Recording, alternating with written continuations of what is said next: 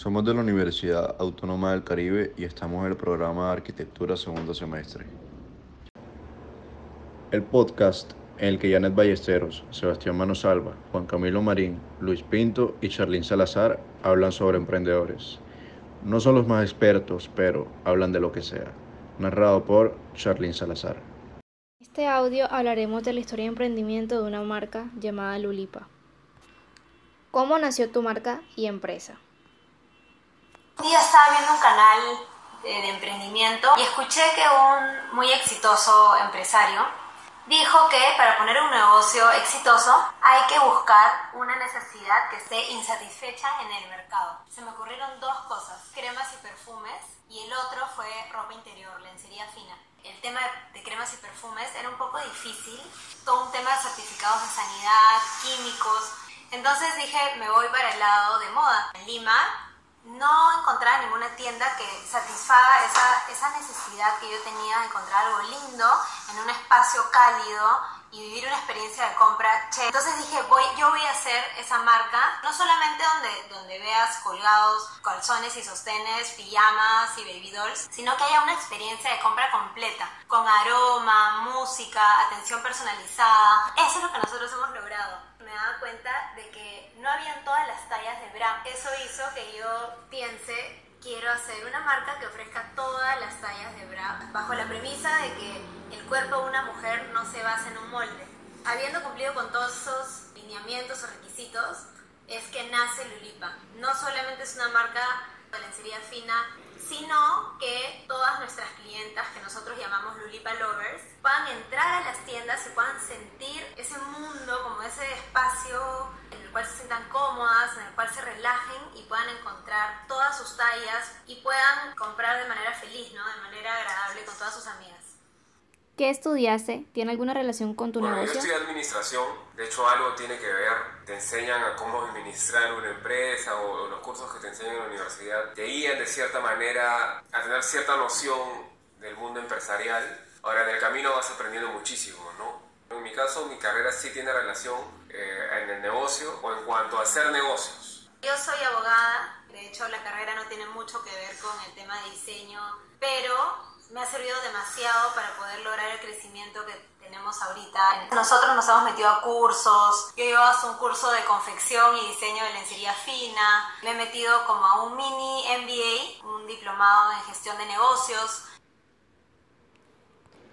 ¿Cuánto tiempo trabajaste como dependiente y cómo decidiste dedicarle al 100 a tu negocio? Yo trabajé entre 7 y 8 años de dependiente. Siempre quise ser emprendedor, desde chico. Hasta que un día, bueno, con Nati nos conocimos, empezamos a hablar del tema y se tomó la decisión de renunciar y dedicarnos 100% a Lulipa. Nos tomó seis meses tomar esa decisión. Sentíamos que era algo que ambos teníamos que hacer, ¿no? dedicarnos los dos al negocio para sacarlo adelante. Yo estuve dos años practicando en Derecho, no, no llegó a llenarme al 100% ninguna empresa, ninguna área donde estuve. Me contrataron en una empresa, que fue la última donde estuve, eh, en recursos humanos, y sí me gustaba, pero no me llegaba a apasionar al 100%. Ya Lulipa existía cuando yo estaba en esta empresa. Yo decidí salir de la empresa una vez que logré mi primera exportación. Esto ha sido hace aproximadamente siete años. ¿Cuáles han sido los retos más difíciles que has tenido que superar?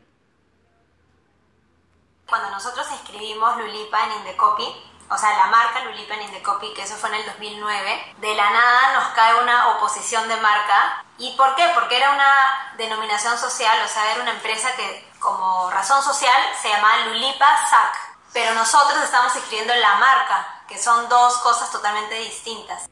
Yo este, redacté los escritos, bueno, los mandamos in the copy, estuvimos esperando como seis meses a que nos den la respuesta final. Fue difícil para nosotros porque no, sabíamos qué hacer, porque como ya estábamos invirtiendo en las etiquetas, en las bolsas, en la web, y no, sabes si real, o sea, no sabíamos si realmente íbamos a poder utilizar o no la marca hasta que el juez decida, y gracias a Dios el juez decidió a favor de nosotros. Empezamos a invertir en la empresa con, los, con nuestros propios sueldos o los ahorros que podíamos haber logrado hasta ese momento. Ya desde ahí tienes un primer reto, ¿no? Porque tienes que aprender a manejar muy bien tus finanzas, separar bien las finanzas de la empresa de las tuyas. Lamentablemente en Perú un emprendedor pequeño no recibe mucha ayuda de, del gobierno, de entidades financieras. No es fácil ser emprendedor, no es fácil ser formal, entonces es un primer reto. Formalizarte y mantenerte en el tiempo es el, el primer reto que va a tener todo emprendedor. Es un reto más interno, pero igual es muy importante el, el hecho de tener que, que, mantenerte motivado. Tienen que tener claro de que van a tener caídas, pero que van a tener que levantarse y seguir adelante para lograr llegar al éxito, llegar al objetivo que se han propuesto. Es más, en los momentos difíciles es cuando realmente aparecen las buenas ideas y las buenas soluciones. ¿Cómo lograste posicionarte en lo que te has convertido ahora? Bueno, Lulipa comenzó haciendo colecciones de 100 piezas para vender entre amigos, ir con maletas a diferentes empresas grandes y vender durante el almuerzo. Se hizo un pequeño showroom en la casa de los papás de Nati. Más, nuestra oficina también estaba en la casa de los papás de Nati, en un cuartito que nos habían prestado. Logramos levantar algo de capital de, conocidos, igual con préstamo. O sea, era un préstamo con contrato y con intereses que le damos a las personas que nos prestaban plata. Y decidimos mudarnos a un departamento que alquilábamos, en el cual estaban las oficinas y en lo que vendría a ser la sala comedor era el showroom y ahí teníamos una tienda que era eh, a puerta cerrada, por así decirlo, que no se veía de la calle, pero por lo menos teníamos un local donde poder ofrecer las cosas. Gracias a eso y a las noticias que, que logramos conseguir en diferentes medios, llegó a nosotros una persona interesada en invertir en la marca y nos propuso que quería tener una tienda eh, de Lulipa. Y pensamos, ok, ¿cómo lo hacemos? No? ¿Cuál sería la mejor manera de poder tomar la inversión de esa persona y crecer juntos? Y se nos ocurrió entrar al mundo de las franquicias. Entonces se decidió contratar a una empresa especializada en franquicias para que nos convierta en una. Tomó tanto tiempo el hecho de convertirnos en una franquicia que la que persona que estaba interesada en invertir no lo estaba más, se fue. No quedó otra más que buscar a gente que esté interesada en poner una tienda sin que nosotros tengamos una. ¿no? Ese era otro reto. Vendimos una primera franquicia ni siquiera acá en el territorio peruano, sino en Panamá. Se abrió la tienda, se hizo el lanzamiento, regresamos súper contentos y a los dos meses esta persona que había invertido con nosotros o en la marca decidió regresar a su país natal, que no era Panamá, y cerrar el negocio porque tuvo problemas personales. Pasó un tiempo y logramos vender una segunda franquicia acá en Lima, que de hecho es la tienda de Miraflores, y ahí, de ahí empezamos a crecer. ¿Sientes que has sacrificado algo por llegar a donde estás? Los primeros sacrificios para mí, que fundé la marca, fueron de temas sociales, dejar de salir, dejar de, de tontear en mis tiempos libres, de descansar, de estar tirada viendo películas sábados y domingos dejar una estabilidad laboral, un, sueldo mensual, un ingreso mensual que te da para, para, vivir. También, por ejemplo, en el lado personal, amoroso, Yanka me pidió en el 2014, pero decidimos que esa inversión, en vez de hacerla en una fiesta, lo postergamos y más adelante ya lo podremos pagar nosotros. Ese dinero acumulado que iba a ser para la fiesta, para el matrimonio, lo decidimos utilizar en la, en la marca, en la empresa, y recién nosotros nos hemos casado hace tres meses, el 6 de mayo del 2017, o sea, tres años después. Entonces también vas a ver o van a ver a muchos conocidos o amigos que van logrando comprarse cosas, por así decirlo, carros, departamentos, entre otras cosas, que tú los vas a tener que posponer por un tiempo porque vas a preferir ingresar ese capital a tu negocio, ¿no? Para invertirlo, para seguir creciendo, pero con la visión de que de acá a unos años tu negocio va a ser tan exitoso y tan grande que vas a poder estar tranquilo y comprarte todo o más de lo que alguna vez habías pensado. ¿no? Así es. ¿Tienes alguna anécdota divertida?